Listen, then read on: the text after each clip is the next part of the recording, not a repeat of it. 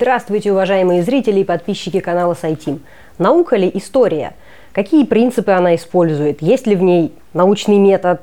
Э, можно ли поставить исторический эксперимент? Я этого не знаю, но это знает Михаил Родин, историк, автор подкаста «Родина слонов» и редактор, главный редактор исторического журнала «Прошлое». Давайте у него это спросим. Здравствуйте, Михаил. Добрый день. Скажите, пожалуйста, что такое принцип историзма и на чем он основан?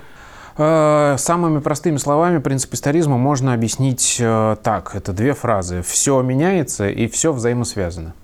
А, то есть мы любое явление должны рассматривать в его а, развитии и в историческом контексте. А, если бы... Это, в общем, очень полезная штука для всех, для людей, даже не связанных с историей, потому что если его будут все знать, то будет возникать меньше дурацких вопросов. Например, что такое русский язык? Потому что любой специалист там, по лингвистике, применяя как раз исторический подход историзма, спросит, русский язык когда? А, то есть понятно, что русский язык развивается, и а, русский язык там в XII веке это совсем не то же самое, что язык в XVI веке, и тем более язык в XX веке. А, и второй вопрос он задаст, э, русский язык где? Потому что любое большое явление, оно еще и географически, э, имеет географическую плоскость и изменяется в зависимости от географии.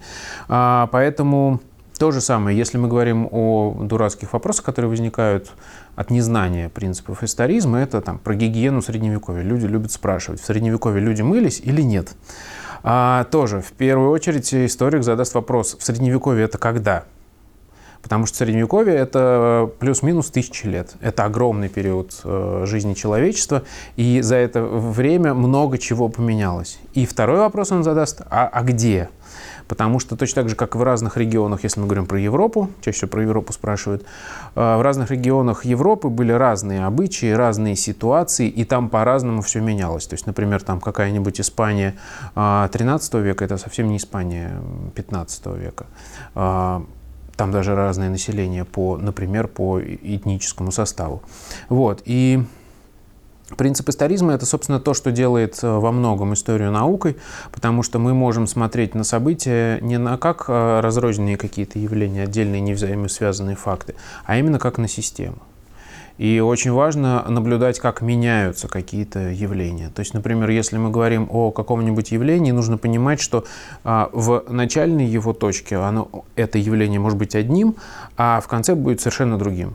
То есть, например, я писал диплом по римской клиентеле, и в ранней республике, даже в царское время, а, клиент – это человек, который это инородец какой-то, который не включен, не включен в римскую общину, он непонятно каким законам должен подчиняться, и он никто здесь, вот в Италии, в Риме конкретно.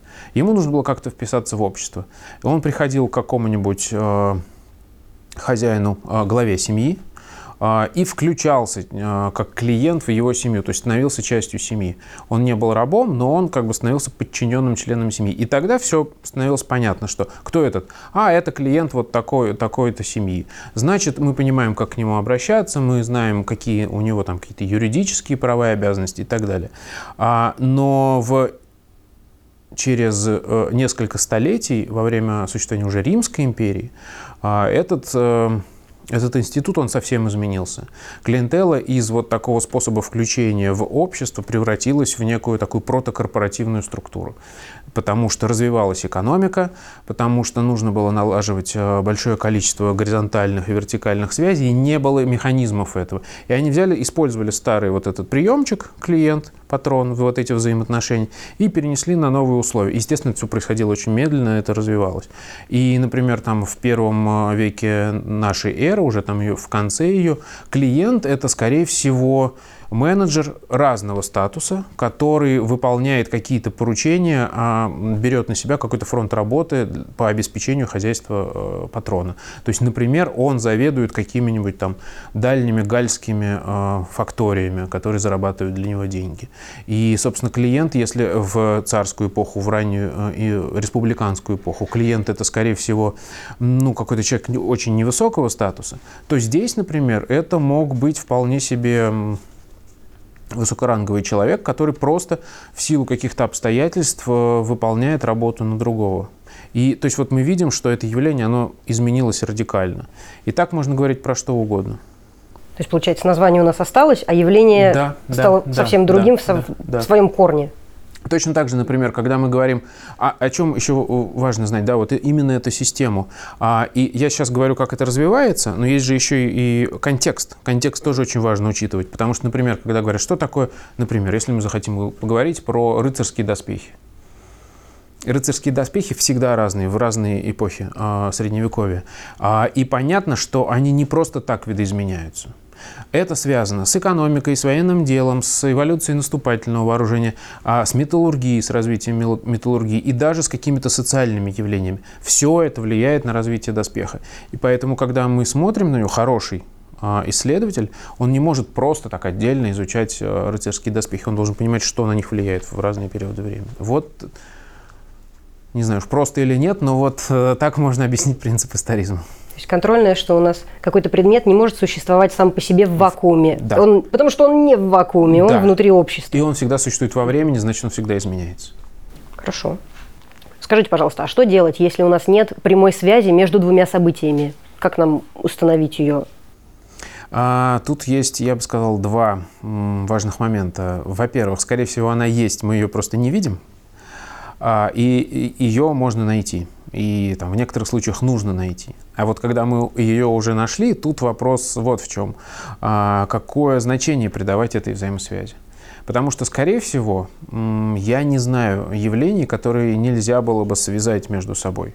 Ну, вообще ни одного не представляю. Другой вопрос, насколько сильна эта связь и насколько она влияет на эти два предмета. Потому что, условно, если мы нам кажется, что мы не имеем никаких связей с, и мы не знаем человека, какого-нибудь э, мигранта из Средней Азии, а, но на самом деле у нас с ним очень крепкая связь, потому что он каждое утро нас будет э, ледорубом, э, разрубая лед у нас во дворе. И мы просто не можем выспаться. А, Мы даже не знаем его имени, но эта связь есть. А через него, например, мы можем быть связаны с каким-нибудь коррупцо- коррумпированным милиционером, который однажды его арестовал, и он не вышел на работу, и поэтому с утра лед был не почищен, и мы сломали ногу. То есть связь есть. И, о боже, мы связали себя с коррумпированными э, полицейскими. Но вопрос в том, что нужно оценивать, э, насколько это важные связи, насколько они случайные связи. Вот. И это, ну, это, в общем, вопрос анализа. А так-то связать можно все с чем угодно. Хорошо. Это интересно вообще-то. Связь. Да, да, да. Через косвенные. Ну, есть же такая еще поговорка о том, что там все связаны друг с другом на планете Земля, там, по максимум через три Шесть рукопа- рукопожатий, Шесть, по-моему. шесть, по-моему, Да. это очень много. Вот, по Три, думаете, так Я мало? думаю, что даже через три. Интересно было бы эксперимент какой-нибудь провести на эту тему. А скажите, пожалуйста, из чего складывается знание об историческом событии? Ну, вот это, наверное, самый простой э, вопрос для историка, потому что, э, ну, видимо, не самый простой для людей, которые не связаны с исторической наукой, потому что, э, конечно же, знание о нем складывается через источники. И тут очень важно понимать, когда ты, например, сталкиваешься с какой-нибудь лженаукой, просто смотреть на источники. Это главное. Не может быть никакого знания вне источников. То есть у тебя могут быть предположения, у тебя могут быть какие-то догадки, которые ты выстраиваешь на основе каких-то там логических цепочек. Но если у тебя нет источника, тебе нет куда брать информацию, значит, ты уже вы- выдумываешь, и это уже такая сколь- скользкий путь. Понятно, что можно найти э, списки вот этих видов источников, естественно, что это там может быть а, какие-нибудь э, воспоминания, то есть там устные какие-нибудь источники, могут быть письменные, могут быть археологические и так далее и тому подобное. Очень много их типов. И, собственно, вот знание реальное, настоящее, оно чаще всего складывается из м, а, перекрестного анализа этих источников. Если ты хочешь получить знания более-менее достоверные, ты должен как минимум сравнить между собой разные письменные источники. Желательно, чтобы они происходили из разных сторон а, какого-то конфликта, если есть конфликт, или вообще, в принципе, взгляд с разных точек зрения на это. И вот там, где они пересекаются, то, в чем они будут согласны, скорее всего, является э, действительно истинной э, какой-то материей. Вот. Если нет, там уже возможны варианты развития событий. А, Но и кроме того, очень важно, а, когда пересекаются между собой сведения источников разного типа. Например, если мы говорим про Пелопонесскую войну, то в основном мы про нее знаем от Фукидида, который написал историю Пелопонесской войны. И по большому счету мы можем и мы обязаны к этому относиться как не как к истории Пелопонесской войны, а как к рассказу Фукидида о Пелопонесской войне. Если у нас нет никаких других источников, то мы не можем ее воспринимать ну вот как полноценную историю, да, вот что были такие события. Мы знаем от Фукидида, что вроде бы это произошло. Но если мы подкрепляем э, эти письменные источники э, какими-то другими, вот это всегда ценно. Например, вот в данном случае, конкретно про Пелопонесскую войну, там есть прекрасная история, что, казалось бы, да, это вот событие большое, важное, оно описывается во всех учебниках истории. Казалось бы, оно висит в воздухе. Понятно, что мы можем там проверить, в принципе, а, ну, все это выглядит реалистично, и мы можем разные как бы пенечки подставлять под это. Ну, то есть было, не, не было. То есть как минимум это все совпадает с другими нашими знаниями. Но очень круто, когда подкрепляется, например, эпиграфикой, когда в 20 веке нашли а, какую-то стеллу или, не помню, какой-то памятник, где на камне, и а, он в археологических слоях, мы его можем датировать, на камне а, написана там какая-то цитата из договора между Афинами и а, союзниками. И буквально дословно этот текст совпадает с сообщениями Фукидида. И мы понимаем, что Фукидид это написал там, в пятом веке до нашей эры, что это все существовало в традиции, вот этот текст, его переписывали много раз, ну, в смысле, просто копировали а, много раз, и он дошел до нас там в списке каком-нибудь средневековом, ну, полный текст. А тут мы в 20 веке находим на камне, в земле, а, кусок этого текста, который соответствует. И тогда мы понимаем, все, все сложилось. По крайней мере, в этой точке. Да, как, как минимум в этой точке все правильно. Да, все остальное мы можем критиковать, но мы каждый кусочек текста, каждое сообщение должны так критиковать. И, собственно, историк, он всегда четко понимает, вот это событие для него более-менее достоверное, потому что оно, оно упоминается в разных источниках. Вот это событие там может быть менее достоверным, вот это вот ангажированная какая-то подача. И, собственно, работа историка анализировать э, тексты, чтобы пытаться понять, что достоверно, что нет. Какие источники используются чаще всего? И как мы можем, это, наверное, даже важнее, как мы можем определить истинность самого источника, что это не какая-то там подделка, да. не новодел, а действительно аутентичный материал? А, ну, Раньше бытовала такое, такая точка зрения, что если нет э, письменного источника, нет истории. Вот. Э, но сейчас, ну это, собственно, еще школа аналов, об этом говорила там Марк Блок, э, Люсин Февр. Вот, но, то есть это еще уже прям середина почти 20 века. Но сейчас, мне кажется, подход стал более широким, и историки, то есть нет такого четкого деления на археологию, на эпиграфику, на историю. Понятно, что история должна все источники принимать во внимание. И, соответственно, к разным источникам разный подход э, в определении их достоверности. Если мы говорим про письменные источники, то там есть там, классическая система да, определения, есть внешняя критика источника, то, с чего, собственно, начинается. Мы нашли какой-то фолиант, какую-то вот там книжку, вот, и нам нужно понять, похоже это на манускрипт, э, там, на рукопись 16 века или нет. Вот, а, и мы пытаемся это физически понять. А, проще всего это делается, например, если мы конкретно говорим про летопись, на чем она написана. Собственно, бумага, она очень хорошо датируется. Во-первых, Бумага это или э, кожа? Э, пергамент. Пергамент, да. Вот. И мы сразу понимаем, когда, в какой период времени, на чем больше писали, когда вообще впервые там на Русь, предположим, проникла э, бумага. Если мы видим, ага, это бумага, то на на бумаге того времени есть э, филиграни, так называемые. Там в процессе производства технологическая схема такая, вываливали вот эту вот кашицу на сеточку, а на сеточке были разные рисуночки. И технологически эти, вот эти сеточки постоянно приходилось менять. И вот эти вот рисуночки, они называются филиграни. И они остаются на бумаге, их на просвет видно.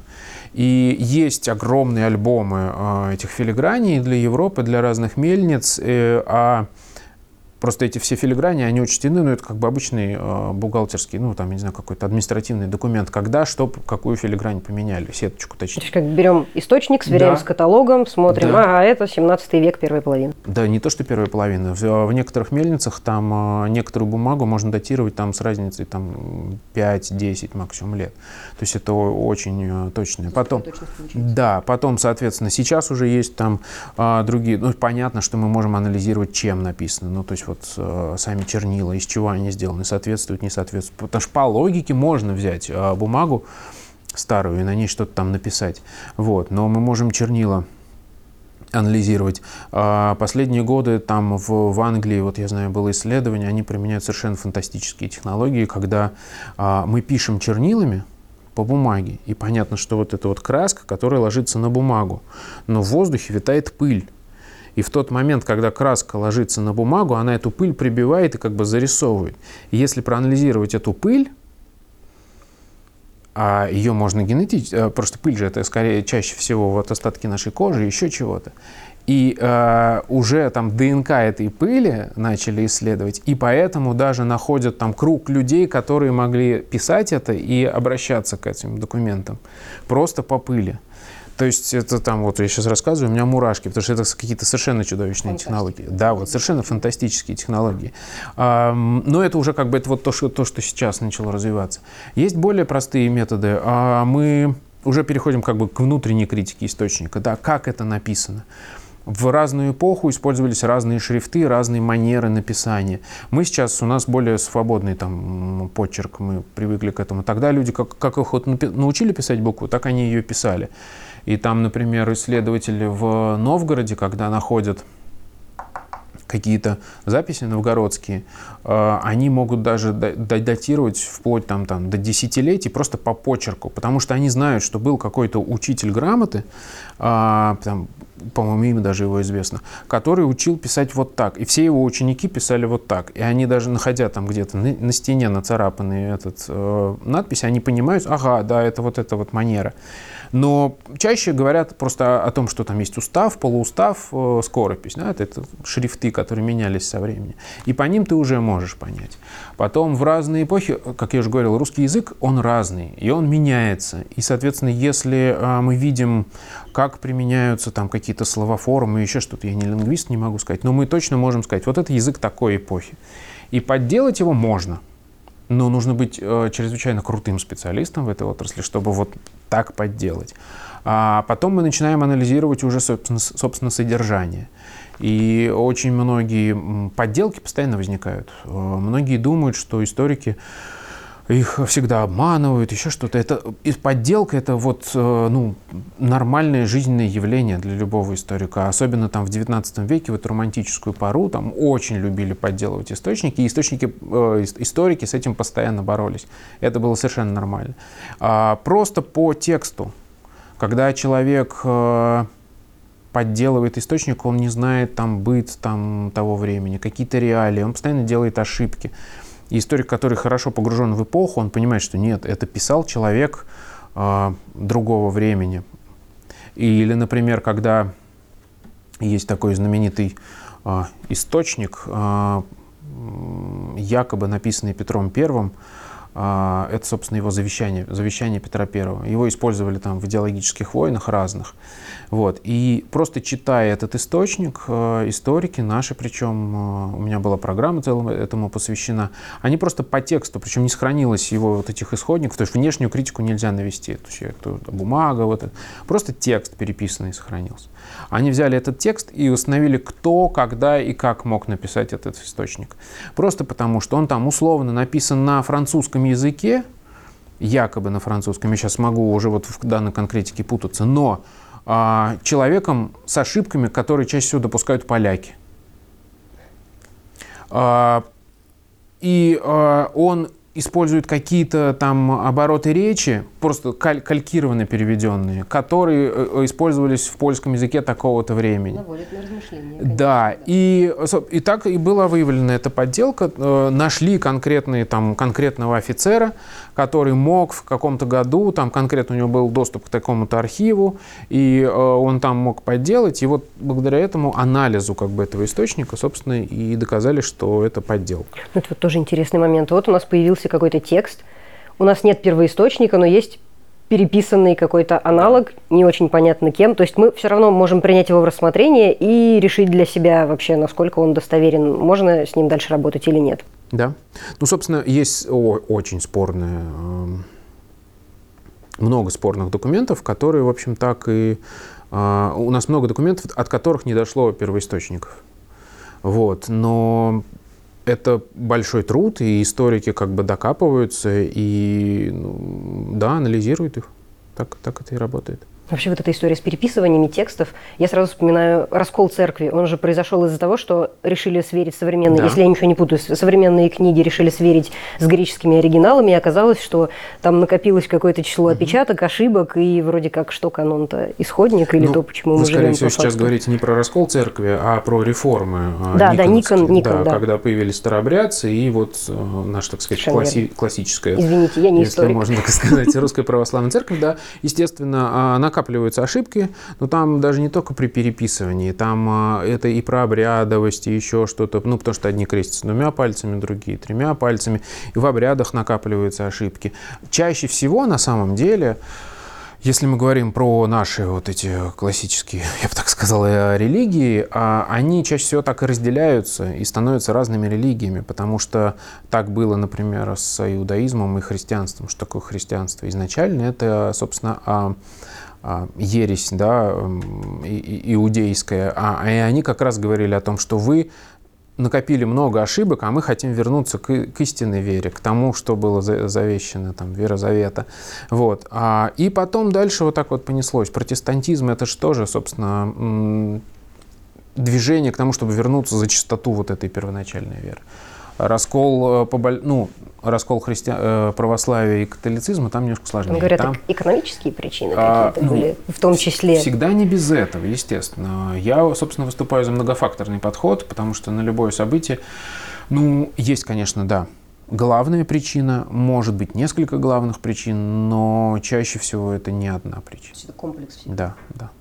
Ну, это разумно все-таки такие глобальные процессы, там что-то, какой-то один фактор не может повлиять на все это. Логично. Вот мы поговорили про расщепление религии, давайте поговорим про расщепление истории, так сказать, в 20 веке. Насколько сильно она раздробилась и какие направления из того, что вот осталось, какие самые перспективные, что самое интересное сейчас? Под раздроблением вы, я подозреваю, имеете в виду э, разные направления, в смысле в исследования, узкие вот эти вот да, э, тропки, да, которыми пошли историки. Я считаю, что, ну, во-первых, я думаю, что это, многие говорят, что это плохо. Я считаю, что это естественный процесс, э, потому что есть такая кривая, я бы сказал, оптимистичная и пессимистичная в науке. Мне кажется, во многих науках такое бывает. Но в истории точно такое есть. Потому что если мы говорим про 19 век, там конец 19-го, начало 20-го, это было такое романтическое, оптимистичное время, когда ученым показалось, что вот, мы накопили огромный массив эмпирических данных, и вот теперь мы можем от анализа, то есть от раздробления фактов на части, перейти к синтезу. А, и тогда, собственно, появились все, вот эти формационные подходы, цивилизационные подходы, как, бы вот эта вот попытка посмотреть с, с высока и понять, какие законы всем это движут. Но потом, потом случился такой пессимистичный взгляд, начал э, превозобладать, потому что появилось огромное количество фактов, которые не укладываются вот в прокрустовые ложи всех этих теорий. А, потому что там, например, тот же самый информационный подход, я большой его фанат, и я считаю, что эта систематизация и этот взгляд, ну и вообще, в принципе, вот этот э, материалистический взгляд на историю э, и повышение роли, точнее, при анализе повышения роли э, экономических каких-то факторов, он очень много дал. Но сейчас уже понятно, что формационный подход, он построен на очень малом, малом количестве данных. То есть тогда, когда работали Маркс и Энгельс, мы практически не знали там Юго-Восточную Азию, как, как там было с историей. Мы очень плохо знали там Китай тот же самый. Там, за последние там, 20-30 лет столько всего произошло, и мы понимаем, что все по-другому развивалось. Просто археология там нашла. Очень плохо знали там мезоамериканские какие-то цивилизации. Не так, чтобы совсем плохо, но дурно знали там те же самые, ту же самую Месопотамию, очень много с тех пор про, прочтено. А тогда еще вообще, ну, как бы была, конечно, археология, и она уже в тот момент, ее можно считать научной археологией, там, второй половины 19 века, но что в 20 веке там случилась революция, та же самая, те же самые... Э, ну, казалось бы, простой вопрос возникновения религии. Да? Что нам диктует формационный подход? Это то, что появляется неолитическая революция происходит, то есть люди начинают заниматься сельским хозяйством, у них повышается производительность труда, появляются вот этот излишки продукта, на которые могут жить отдельные классы там, воинов, этих жрецов, жрецов да. А, и вот как бы и тогда получается вот такая появляется религия. Но те же самые находки последние в Турции говорят о том, что нет, ну как последние, это уже там лет 40, в 63 году был найден Гюбекли ТП. А, это до недавнего времени, буквально там до прошлой недели, считался самым старым храмом в, в мире. А, и он, э, ему 12 тысяч лет, это самое начало неолита, это еще создано кочевниками и собирателями, и мы понимаем, что нет, религия а, в таких уже больших масштабах, ну то есть это непростой не, не простой комплекс его построить, это нужно было организовать большие массы людей. А религия возникла еще до появления сельского хозяйства, до такого хорошего оседания, скажем так, на землю. Вот. И, и очень много таких фактиков, которые уже не укладываются. И а, весь этот формационный подход, он в основном построен на ну, на европейском материале, да, потому что феодализм, ага, мы смотрим, ну, феодализм его во всем мире практически-то и не было. То, что мы называем феодализмом, даже уже, уже сейчас эта концепция разваливается даже для Европы, потому что мы понимаем, что в каждой стране там все по-другому. И не обязательно любое общество проходит эти стадии. Ну, то есть начинает все это разваливаться, я к чему. И от этого все начинают утыкаться в маленькие какие-то области. Давайте мы не будем больше думать о, о большом, мы хотя бы вот выясним, что вот здесь у нас произошло. И это разбивается, то есть теперь каждый специалист, он специалист именно в своей узкой отрасли. И причем не только в отрасли имеется в виду какой-нибудь период и какой, какой-нибудь, какая-нибудь точка на карте. И именно еще и свой подход. И я думаю, что если мы говорим о раздробленности истории, а, сейчас вот она начинает преодолеваться. Сейчас вот уже вот этот эмпирический материал, его опять столько накопилось, что начинает преодолеваться опять эта раздробленность. То есть понятно, что там были разные направления, но вот сейчас опять возникает, э, то есть так, был такой а, всплеск э, микроистории, когда люди копались уже вот там в мелочах, там каждую деревню изучали, там статистику этой деревни, статистику, там калории считали, сколько кто там из каких крестьян в 16 веке где-нибудь в Голландии съел. Вот. Сейчас уже макроистория расцветает. То есть опять вот этот вот пытаются находить какие-то общие черты. А, и посмотреть с высоты точки, э, птичьего полета, но уже по-новому. Уже какие-то новые системы. Снова к синтезу. Снова, да, идем к синтезу, ну, как бы, дай бог. А в какой момент повседневность становится историей? Вот наше настоящее, когда оно становится уже чем-то, с чем можно работать историку? А, как вы понимаете, нет никакого закона, который постановил. Вот история началась неделю назад. Тут тоже, как и во всем, есть разные подходы. И вот два можно вычленить. А, первый — это то, что история, собственно, все, что произошло там 15-20 минут назад. И в этом смысле история очень хорошо сращивается с журналистикой и с политологией и так далее. И это, собственно, естественно, это на самом деле так, потому что все, что произошло 15 минут, корни этого происходят из там, какого-нибудь 15 века. Все современные конфликты, все, что происходит, там, например, на Ближнем Востоке, корни у этого где-нибудь в Средневековье, а то, может быть, там и дальше. И это нормально, это естественно. Это, собственно, как э, история связана с любыми науками, точно так же и она связана с журналистикой, с политологией и так далее. Второй подход — это, собственно, то, что истории становятся только то, что уже можно анализировать, э, как бы это сказать, отступив от этого, что ли, э, там, где нет эмоций. Тут нет разных э, четких подходов. Кто-то пытается там мерить годами, там типа 20 лет, кто-то там больше. Некоторые меряют поколениями, что история это только то, что мы не можем услышать от непосредственных участников событий. А, или в пересказе там через одного. Ну, то есть бабушка, дедушка мне рассказывал там про коллективизацию, например. Значит, это, это не история. Вот. И тут кто как хочет к этому подходит. Я, например, больше склоняюсь ко второму подходу. Я считаю, что а, один из главных при, признаков науки – это, собственно, объективность. Если у тебя какие-то события вызывают э, субъективные эмоции, если ты с ними как-то субъективно связан, ну, то есть я говорю, моя бабушка мне рассказала про коллективизацию, значит, я, наверное, не очень могу быть объективным в рассмотрении этого вопроса. И я стараюсь избегать этих вопросов, просто потому что это может повлиять на объективность исследования. И тут мы переходим к следующему очень важному вопросу. А как, э, так сказать, коллективная память, вот это вот в, в обществе сложившиеся мнения о тех или иных событиях влияют на историю? И влияют ли вообще? Um, если вспоминать того же Марка Блока, который я уже поминал, uh, прошлое — это то, что изменить нельзя. Это вот набор событий, который сложился, и вот он как произошел, так он и произошел. Мы можем восприятие этого поменять, мы можем э, подменить в какой-то момент, в какой-то степени э, вот рассказ об этом событии. Но само событие ты уже не изменишь. Собственно, что важно, история как раз занимается вот этим событием и тем, как она отложилась, а не его восприятием. Это уже другие науки, я бы сказал.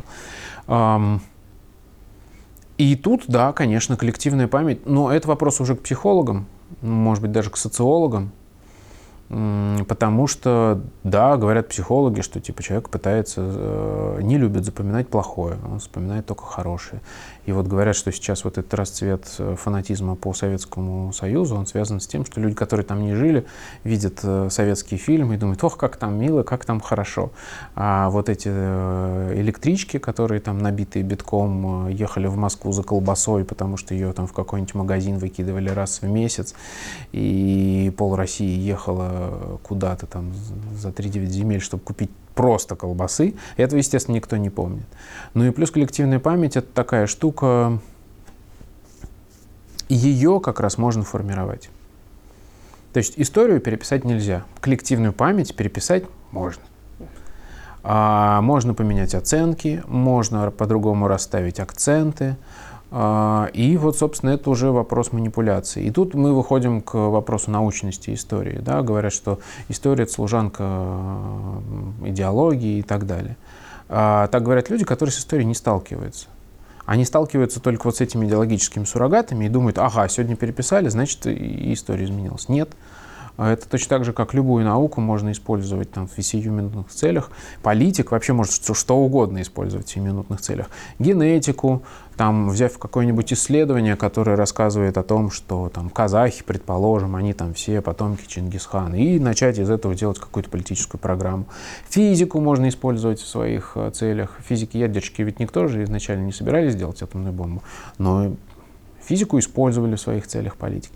То же самое. И да, конечно, историю можно использовать, но это не говорит о том, что она не наука, и, она не, и это не говорит о том, что нет истинных знаний. То есть, получается, про политику, обращенную в прошлое, это не совсем правильное. Да, это не совсем правильное. Потому что то, о чем мы говорим, это вот как раз это идеология, это не про историю. Точнее как, это не про историческую науку. Тут всегда вот есть путаница в терминах. Что такое история? История это все. Это наша коллективная память, это и книжки, это еще что-то. Я говорю сейчас про историческую науку.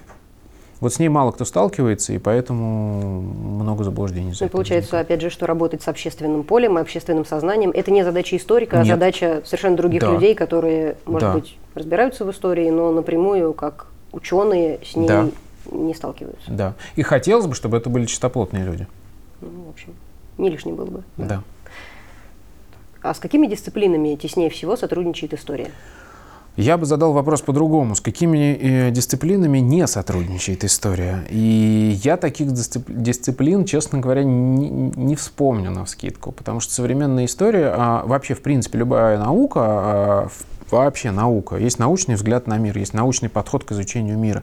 И там все науки переплетены, переплетены очень сложно. Я очень люблю эту метафору, постоянно про нее говорю, что физика, точнее химия — это частный случай физики, биология — это частный случай химии, а история — это частный случай биологии. И я не понимаю, почему нужно это э, разделять. У нас есть вот история Вселенной, как возникла Вселенная, как она развивалась, как планеты начали образовываться, как на планете зародилась жизнь, как эта жизнь развилась, появился один из видов, мы изучаем историю этого вида. Это вот, ну, просто я сейчас про место истории в других науках. И, соответственно, когда мы изучаем этот вид, мы привлекаем все возможные данные. А, археологи постоянно сотрудничают с геологами, с почвоведами, а, с физиками там, для датировки, для а, выяснения, как, как формируется почва, там, с какими-то слоями. Опять же, я сейчас упомянул даже то, что вот при изучении летописей можно, оказывается, генетику привлекать, пыль изучать, ДНК пыли и так далее и тому подобное. Поэтому статистика, это уже математика, еще астрономия, это тоже, опять же, датирование, это еще какие-то там а, просто понимание вот этих всех Стоунхенджев, например. Для этого же нужно знать астрономию. А, поэтому я думаю, что нет вообще ни одной науки, которая бы Лингвистика. Любое событие, крупномасштабное, которое случилось э, в истории народа, оно откладывает э, свой отпечаток на языке. Есть замечательная книжка про изучение э, индо... древнего индонезийского общества, э, про историю, там, заселение островов еще, которое построено чисто на языке. Там нет источников, это бесписьменное общество. И исследователь просто копается в языке и по языку понимает, ага, когда, что случилось, с кем они соприкасались. На языке все откладывается. Получается, мы приходим к выводу, о чем мы уже говорили сегодня, не надо разделять, надо синтезировать. Ну, разные этапы, что... разные этапы требуют разных подходов. И, опять же, разные массивы информации, скажем так, требуют человек, он потому и человек, что он хочет синтезировать, он хочет находить логику, систему там, где ее, может быть, даже нет. От этого, кстати, проистекают многие лженауки, как мы знаем. Но это естественная потребность человека. Другое дело, что научный ум, он должен контролировать себя э, в, этом, в этом желании. То есть там есть связь или ее нет, этой связи. И э, он должен контролировать э, набор вот этих данных, которые он синтезировать пытается. Ему хватает их, чтобы сделать обобщение. Или он взял два факта незначительных и пытается из них слепить теорию. Это часто возникает и в лженауке, и в просто в плохих там или, может быть, хороших э, теориях, но которые потом опровергаются или каким-то образом дополняются. Часто говорят, что история не наука, потому что невозможно поставить исторический эксперимент. Давайте опровергнем, либо подтвердим, наука история или не наука. Можно поставить эксперимент, если да, то как? А, начнем с того, что я в принципе не согласен с этим определением, что наука является только то, что, где можно поставить эксперимент. Просто потому, что мы знаем огромное количество наблюдательных наук, типа геологии, типа астрономии, где нельзя поставить непосредственный эксперимент. Это не является критерием научности, а, во-первых. Во-вторых, а, на самом деле, что такое эксперимент? Эксперимент — это метод объективации знания, да, когда мы следим за повторяющимися событиями, и э, делаем из этого выводы. И, собственно, важна повторяемость событий. И тут уже не важно, мы их инициировали или не мы их инициировали. И в этом случае история, конечно, позволяет нам производить вот эти умственные инструменты. Эксперименты. Эксперименты, да. А как это можно делать? Э, во-первых, самое главное – это метод объективации – это, собственно, сам метод исследования. Когда ты читаешь хорошую историческую книжку, а, снабженную научным аппаратом, а, тебе исследователь в этом научном аппарате вываливает а, весь ход своей мысли всю информацию, которую он использовал. То есть, грубо говоря, все источники, а, откуда у него взята вот эта информация, вот эта информация, как у него построена логическая цепочка. То есть ты читаешь просто текст, а вот там в подстрочнике там все это есть. И это своего рода тоже эксперимент, потому что любой другой исследователь в другой точке э, земного шара, в, в другое время, даже через сто лет, может взять эти же кубики, и попробовать их сложить. Сложатся они у нее или нет. Если не сложились, эксперимент не удался. Если сложились, вот тебе эксперимент. Мы из одних и тех же данных собираем какую-то концепцию. Ничем не отличается от физики. Это первый момент. А второй момент, собственно, это вот повторяемость. Это повторяемость событий. А мы почему недавно мне задали вопрос, а почему мы должны изучать э, что-то, кроме истории России? Ведь мы живем здесь, нам надо самое главное с собой разобраться. А, и тут мы понимаем, что это абсолютно не научно, потому что если мы хотим понять, как что-то происходит, мы как раз должны искать параллели, мы как раз должны искать повторяющиеся события. И мы должны, э, и этих событий полно. Государства возникали много раз. Давайте посмотрим, какие э, условия общие при возникновении государства. Письменность возникала много раз. Какие, посмотрим, какие условия. И это эксперименты, которые ставит сама жизнь, а мы просто за ними э, наблюдаем. И понятно, что письменность никогда, ни разу не возникала в каких-то примитивных обществах, где нечего считать, например, э, чьи-то долги, э, и где э, простое общество, которое не требует э, какой-то долгоиграющей э, памяти предков, например. Или а, памяти предков не просто, а доказательство своей знатности своего происхождения. Вот эти два фактора, я сейчас, я опять же, я не, не лингвист, я могу набрать, но эти два фактора, которые даже я вижу, во всех этих обществах есть вот эти два фактора. И, соответственно, это уже закон. Как минимум, это повторяющиеся какие-то мотивы, которыми руководствуются люди. И значит, мы можем выводить какие-то, если не законы, то принципы функционирования истории. Вот. наука. Конечно. Ну, как минимум, смотрите, что такое наука. А, наука — это система формирования а, объективных знаний. И у нее должен быть обязательно объект. У истории есть объект исследования, потому что есть ну, если хотите, уберем это дурацкое слово человечество, есть история конкретного биологического вида. А, есть а, проблемы с развитием этого вида, и нам нужно понять, как он развивался. Значит, у нас есть объект. А есть методы исследования, мы про них практически последние там, 40 минут и говорим. А, и, соответственно, есть. У, у него должна быть система объективации знания. Про нее я тоже немножко сказал, что мы должны а, приводить все к тому, что каждый исследователь а, повторив еще раз этот мысленный эксперимент, должен прийти к тому же результату. Если нет, окей, давайте обсуждать. А, плюс, если мы говорим о каких-то субъективных а, вещах, типа там а, национальной точки зрения на свою историю, то поэтому историки, они и занимаются всей историей разных регионов в разных точках Земли. Если собираются американский историк и русский историк, и проводят этот мысленный эксперимент вместе и приходят к одному и тому же выводу, значит, это объективно. И таких методов есть. Да, опять же, а, есть проблемы с тем, что любой человек изначально так или иначе он субъективен. Но это методологическая проблема такая же существует в астрономии. Мы не можем посмотреть, что там происходит на такой-то частоте, которая не соответствует нашей зрению. Еще, казалось бы, мы не можем выяснить, э, что там со звездами. Нет, мы решаем эту методологическую проблему. Мы придумываем оптику, мы придумываем какие-то там радиотелескопы и так далее. И здесь то же самое. Мы знаем, что мы субъективны, мы придумываем, как с этим бороться. Все. Если у кого-то э, кто-то считает, что нет, невозможно э, избавиться от субъективизма, но это его проблема. Не надо судить о людях по себе. Не надо называть историю не наукой из-за этого. Спасибо большое, Михаил. Вам спасибо за Спасибо, уважаемые зрители. Классно, что вы с нами.